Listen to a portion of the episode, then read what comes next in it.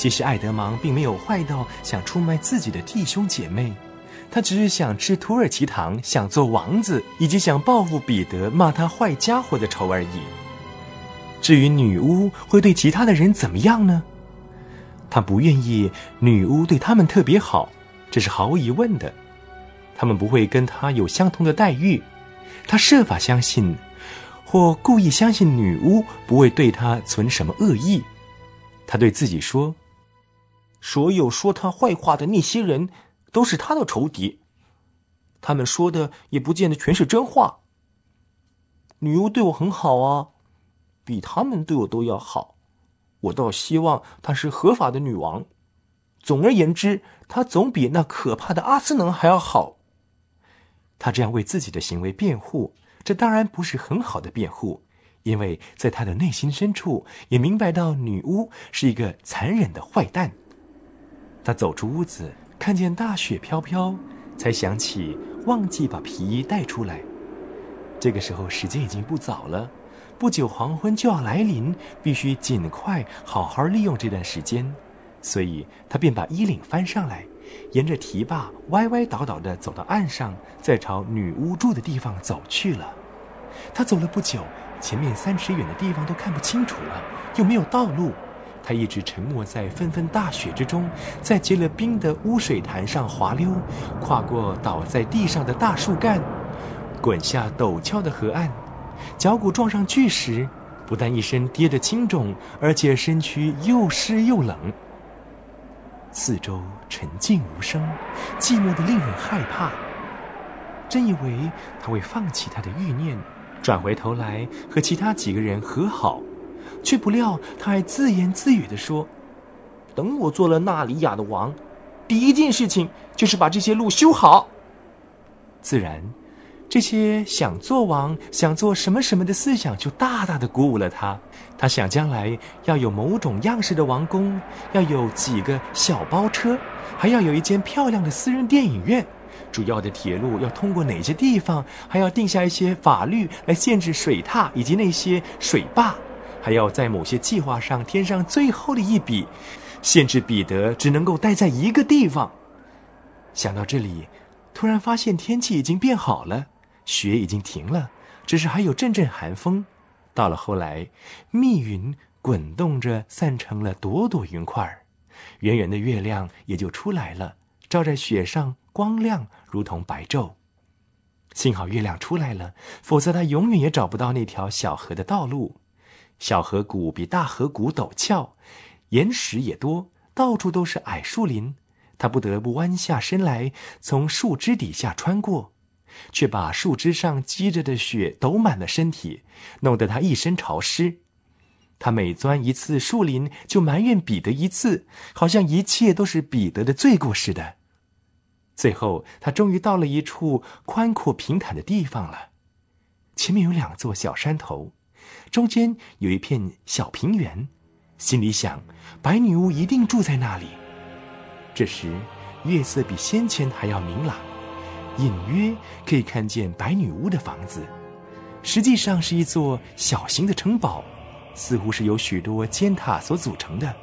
骤然一看，好像魔术师的尖帽子。塔尖的月光里闪烁。又在雪地上投射出许多奇形怪状的长影子。爱德芒也开始对这栋房子心怀恐惧了。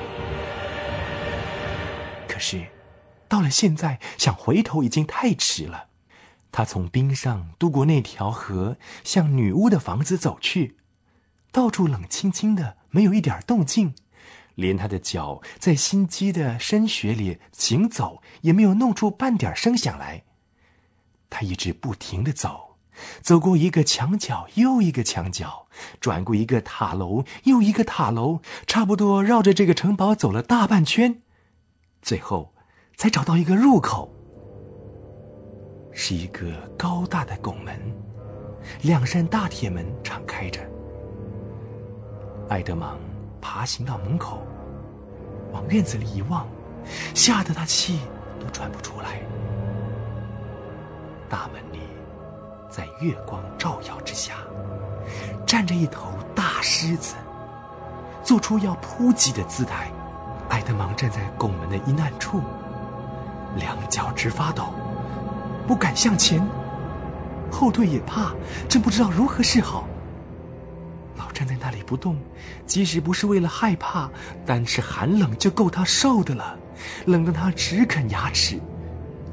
究竟他在那里站了多久，我也不知道。不过埃德芒却觉得好像过了几个小时。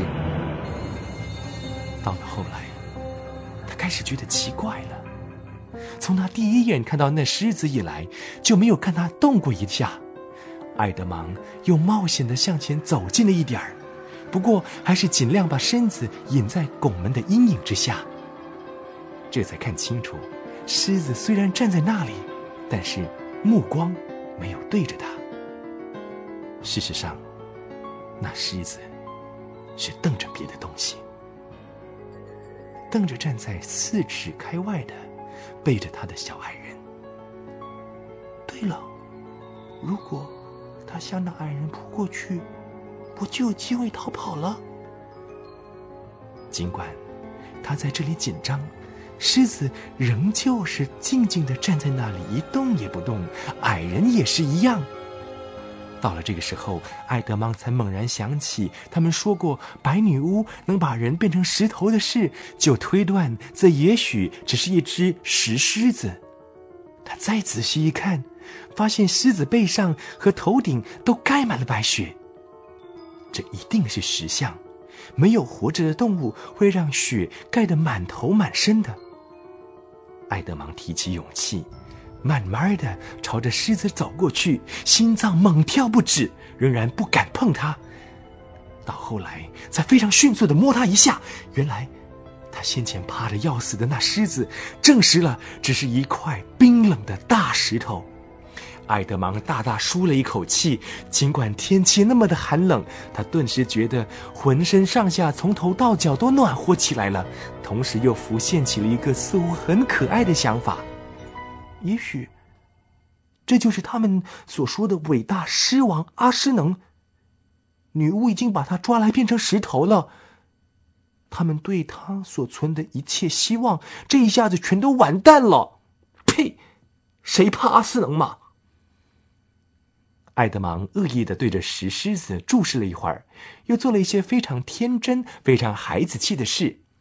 他从口袋里掏出了一截断了的铅笔，在狮子嘴上乱七八糟的画了一些胡须，又在眼睛上画了一副眼镜。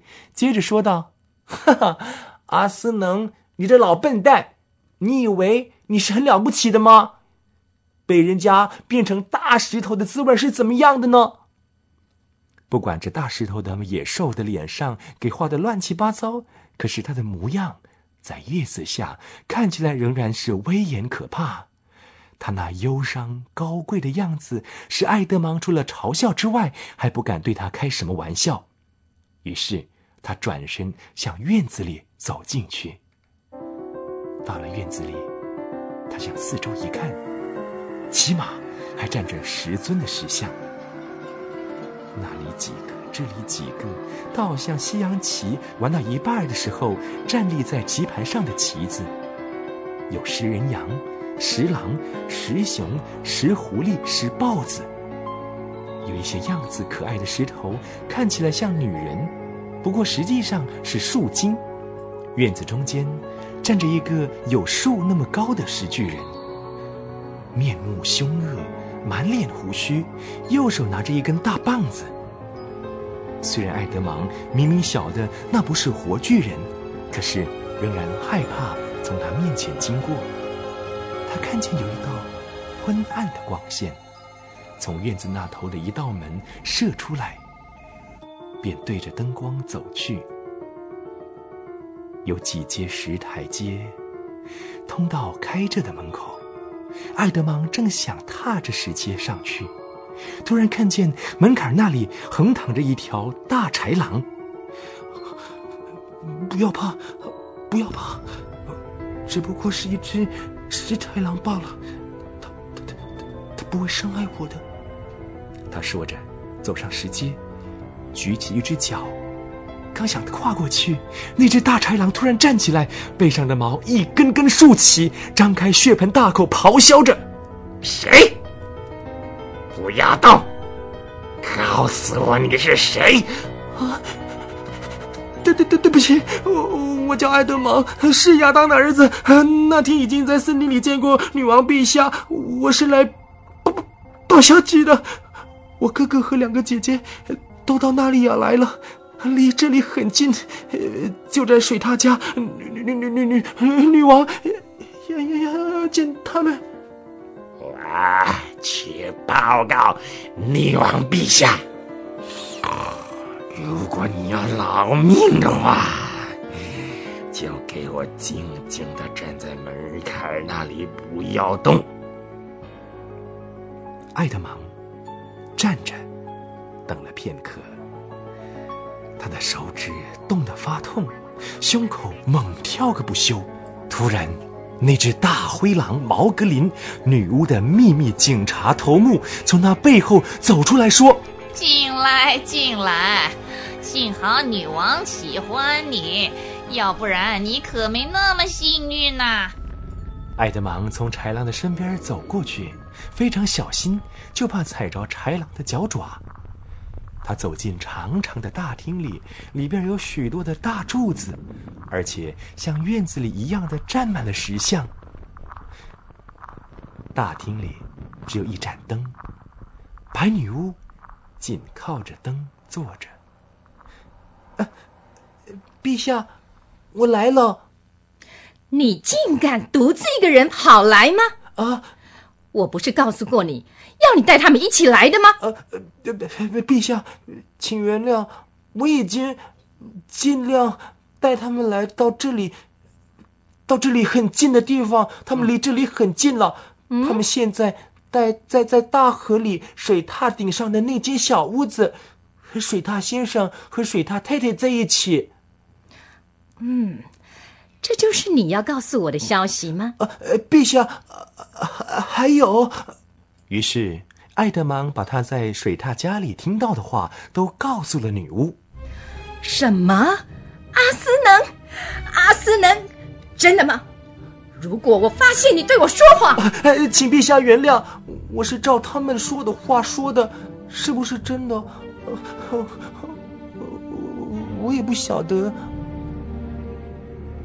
可是，女王再也没有注意他。她拍了一下手，有个矮老头应声出来，一看正是上一次驾着雪橇的那个老矮人。把雪橇准备好，马具上不要装铃子。